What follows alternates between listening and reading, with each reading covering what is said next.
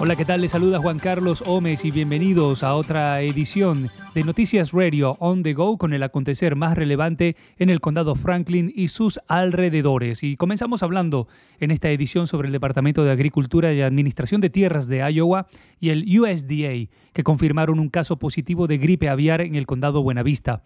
El sitio afectado es una zona comercial de pavos. La gobernadora de Iowa, Kim Reynolds, firmó ayer una proclamación de desastre para dicho condado que permitirá que recursos estatales de varias agencias ayuden con el seguimiento y el monitoreo, la detección rápida, la contención, la eliminación y la desinfección. Si los productores sospechan signos de gripe aviar en sus bandadas, deben comunicarse con su veterinario de inmediato. Y una de las tres empresas de gasoductos de dióxido de carbono que pretendían instalar sus tuberías en Iowa anunció que cancelará su proyecto debido a rigurosos procesos regulatorios y gubernamentales de Iowa y Dakota del Sur. La empresa Navigator CO2 había propuesto construir un sistema de tuberías de más de 1.300 millas para transportar el dióxido de carbono obtenido desde las plantas de etanol y otras instalaciones en cinco estados hasta Illinois. La mayor parte del sistema de tuberías estaba planificada para Iowa. El mes pasado, la Comisión de Servicios Públicos de Dakota del Sur le negó el permiso a la empresa. El plan de Navigator CO2 en Iowa incluía instalar el oleoducto a través de dos el plan de Navigator CO2 en Iowa incluía instalar el oleoducto a través de los condados Harding, Butler, Franklin y Floyd. Las otras dos propuestas de oleoductos restantes en Iowa están en manos de Summit Carbon Solutions y Wolf Carbon Solutions. Y hablamos ahora de la Junta Escolar de Belmont Clemmy, que informó que la escuela primaria cuenta con 85 estudiantes bajo el programa Aprendices en Inglés conocido en inglés como English Language Learners. En la escuela secundaria hay 37 estudiantes bajo este programa.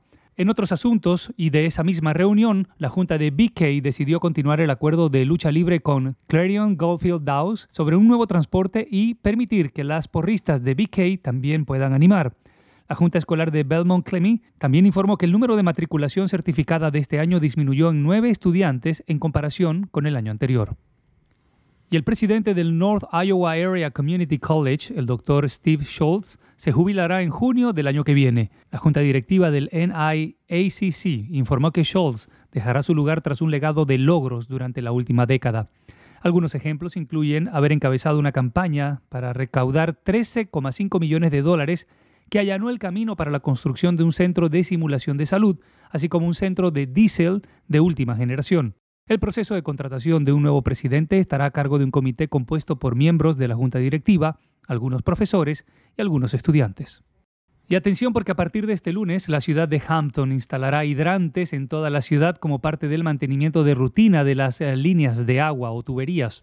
Estos trabajos de mantenimiento podrían afectar la presión del agua temporalmente entre las 7 de la mañana y las 4 de la tarde, así como posiblemente aumentar la cantidad de óxido en el agua durante este proceso puede producirse decoloración de la ropa si se lava la ropa durante este tiempo.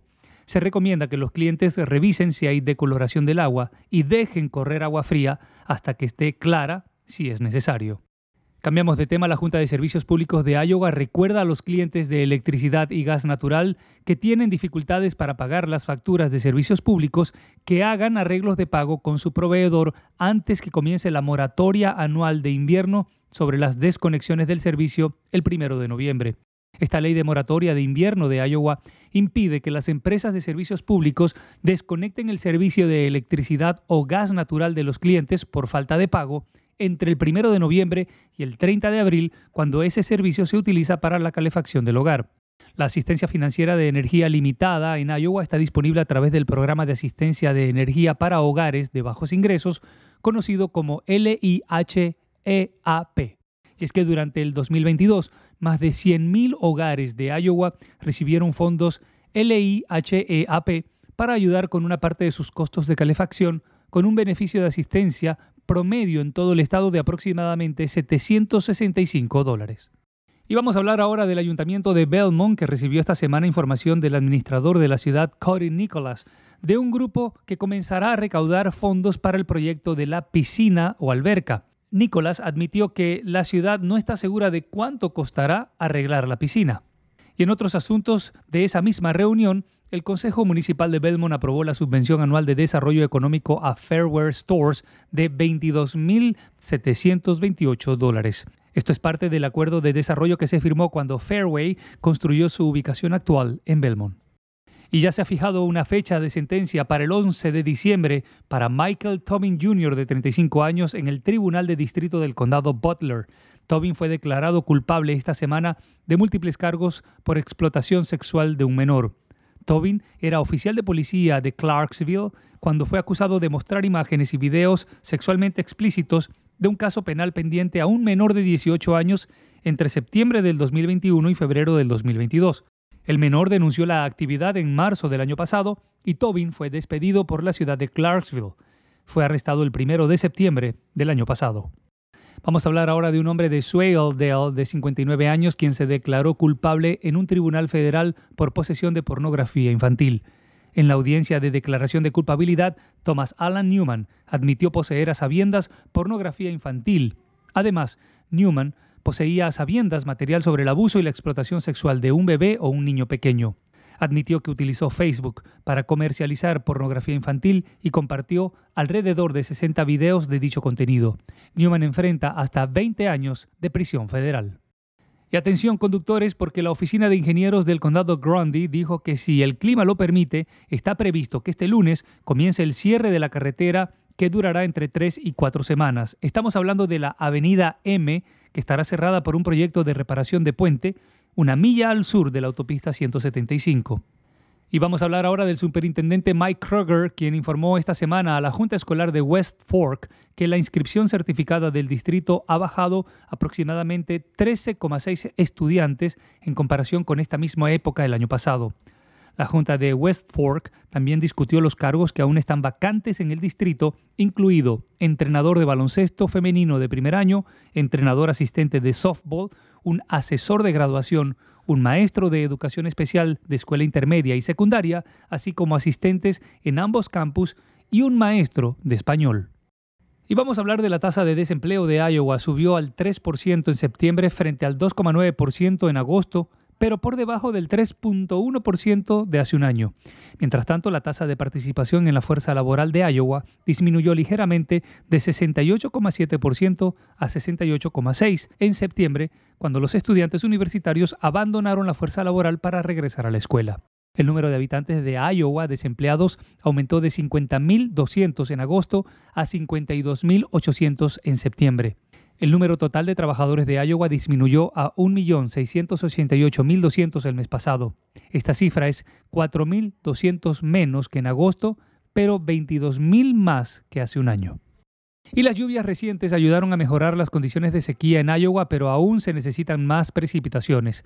El último informe muestra que hasta el martes las áreas de cobertura para las categorías de sequía severa y extrema se habían reducido en tamaño, mientras que no se reportó ninguna sequía excepcional en el estado. Y esta semana el Consejo Municipal de Clarksville discutió la instalación de señales de velocidad dentro de los límites de la ciudad.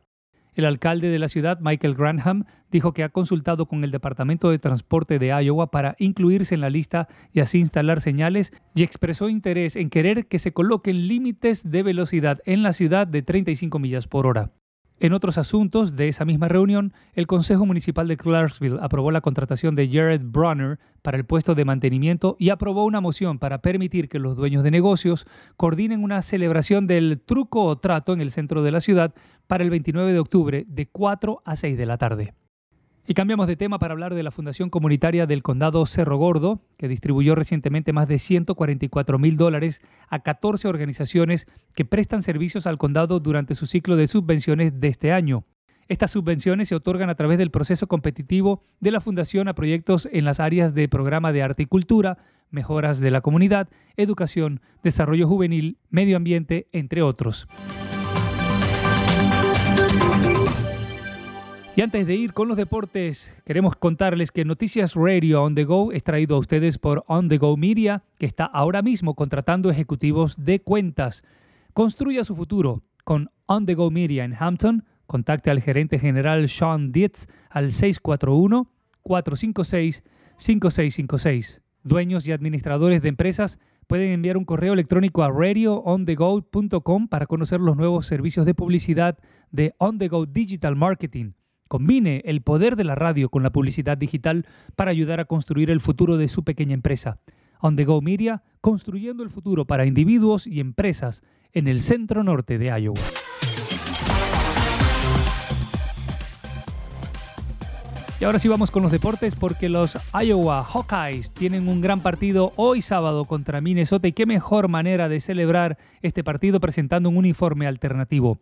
Con cascos negros, camisetas doradas y pantalones negros estarán enfrentando a los Golden Gophers. El equipo adelantó la combinación del uniforme en una publicación en X, anteriormente conocido como Twitter. Esta no es la primera vez que los Hawkeyes muestran un uniforme alternativo para juegos importantes. Iowa salió al campo con todo el oro en el 2019 para su juego contra Penn State. Los Nittany Lions ganaron ese encuentro 17 a 12. Y vamos al fútbol mexicano porque con un penal convertido por Roberto Alvarado en el primer tiempo y un golazo de Ronaldo Cisneros en el segundo, Guadalajara a las Chivas se impusieron anoche 2 a 0 en su visita a Puebla y siguió enderezando su campaña tras un mal inicio que incluyó un escándalo. Guadalajara hilvanó su segunda victoria en la apertura. Ambas han llegado luego que el equipo marginó a Alexis Vega, Cristian Calderón y Raúl Martínez por actos de indisciplina. Y atención porque la selección argentina de fútbol quedó envuelta en un escándalo luego que se descubriera que el jugador Alejandro Papu Gómez dio positivo a un control de dopaje previo al Mundial de Qatar y en esas condiciones disputó el torneo y se coronó junto con el equipo capitaneado por Lionel Messi. El escándalo fue dado a conocer este viernes por el portal español Relevo, el cual explicó que recién ahora, 10 meses después que Argentina ganara el Mundial, las autoridades le comunicaron a Gómez que será sancionado con dos años sin jugar. Y de esta forma llegamos al final de Noticias Radio On The Go. Recuerde que cada sábado publicamos un nuevo podcast con información relevante para nuestra comunidad en su idioma. Les informó Juan Carlos Gómez. A todos un excelente fin de semana.